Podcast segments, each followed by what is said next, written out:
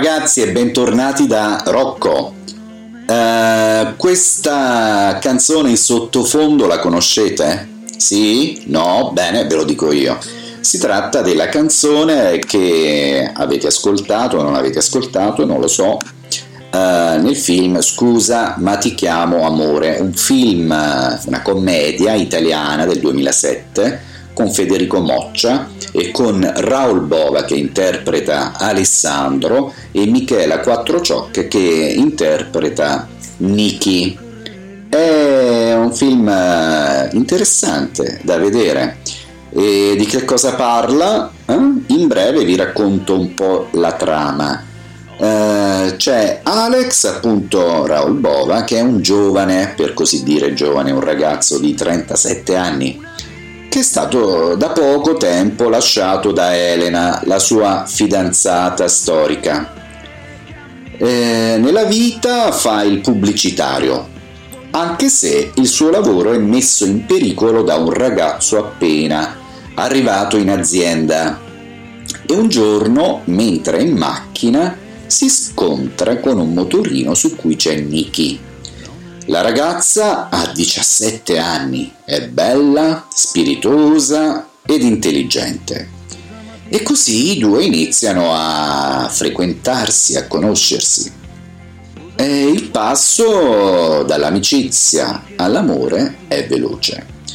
E però che succede? Succede che un giorno Elena, la fidanzata di Alex, ritorna e dice di volerlo sposare. E così Raul Bova cade nella crisi più profonda.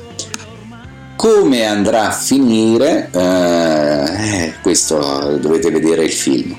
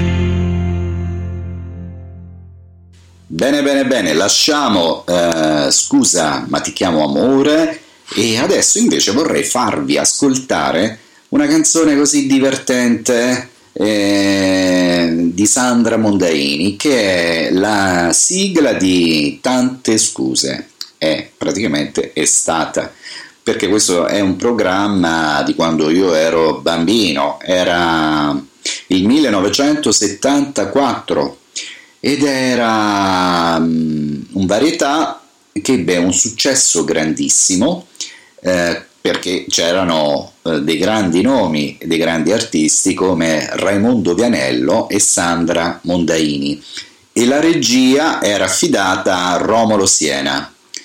Uh, perché eh, ebbe questo successo? Innanzitutto dobbiamo dire che era un programma completamente innovativo, per l'epoca, uno show, un varietà che non si era mai visto in tv, una, un qualcosa del genere, perché si creava in un certo qual senso l'illusione eh, della diretta. Praticamente una volta gli spettacoli venivano tutti registrati e poi tutti i pezzi venivano eh, messi eh, insieme attraverso un montaggio, così come faccio io con i miei podcast.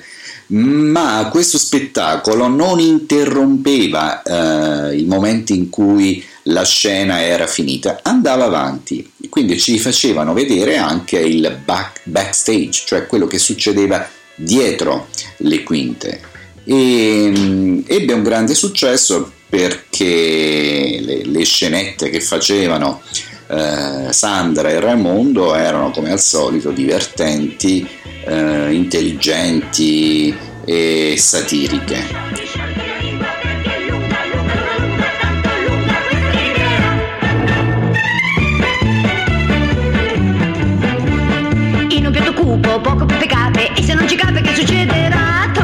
Pepe da quel piatto cupo E vedrai che il pepe poi ci caperà Io piatto cupo, poco pepe cape E se non ci cape che succederà? Togli un po' di pepe da quel piatto cupo E vedrai che il pepe poi ci caperà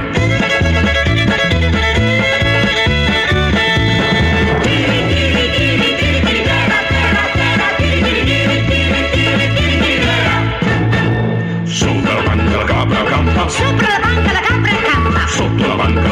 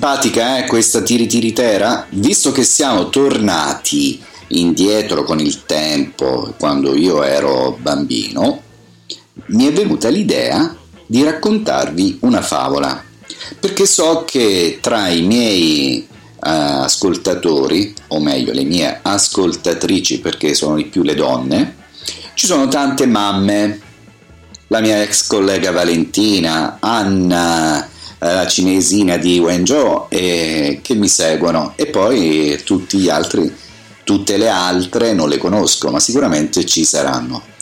E beh, se i vostri bambini, bambini non si spaventano, allora fategli ascoltare questa favola che non capirà niente, però ci possiamo provare. Ed è una favola eh, tratta dal libro, eh, come si chiama? Favole al telefono del 1962 di Gianni Rodari e, e questa favola è Il palazzo del gelato. Allora bambini, tutti pronti? Cominciamo. Una volta a Bologna fecero un palazzo di gelato proprio in piazza Maggiore e i bambini venivano da lontano a dargli una leccatina. Il tetto era di panna montata, il fumo dei comignoli di zucchero filato, i comignoli di frutta candita. Tutto il resto era di gelato. Le porte di gelato, i muri di gelato, i mobili di gelato. Un bambino piccolissimo si era attaccato ad un tavolo e gli leccò le zampe una per una, finché il tavolo gli crollò addosso con tutti i piatti, e i piatti erano di gelato al cioccolato, il più buono. Una guardia del comune, ad un certo punto, si accorse che una finestra si scioglieva.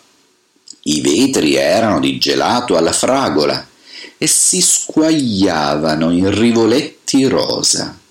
Presto! gridò la guardia. Più presto ancora! e tutti giù a leccare più presto, per non lasciare andare perduta una sola goccia di quel capolavoro. Una poltrona! implorava una vecchiettina che non riusciva a farsi largo fra la folla. Una poltrona per una povera vecchia, chi me la porta? Coi braccioli, se possibile. Un generoso pompiere corse a prenderle una poltrona di gelato alla crema e pistacchio e la povera vecchietta, tutta beata, cominciò a leccarla proprio dai braccioli. Fu un gran giorno quello e per ordine dei dottori nessuno ebbe il mal di pancia. Ancora adesso, quando i bambini chiedono un altro gelato, i genitori sospirano. Eh già, per te ce ne vorrebbe un palazzo intero, come quello di Bologna. Ebbene, carina, no? Finisce così la puntata di Radio Italy. Grazie a tutti per l'ascolto. Un bacione da Rocco. Ciao! Ciao! Non dico arrivederci, dico ciao! Mi sembra di restar vicino a te.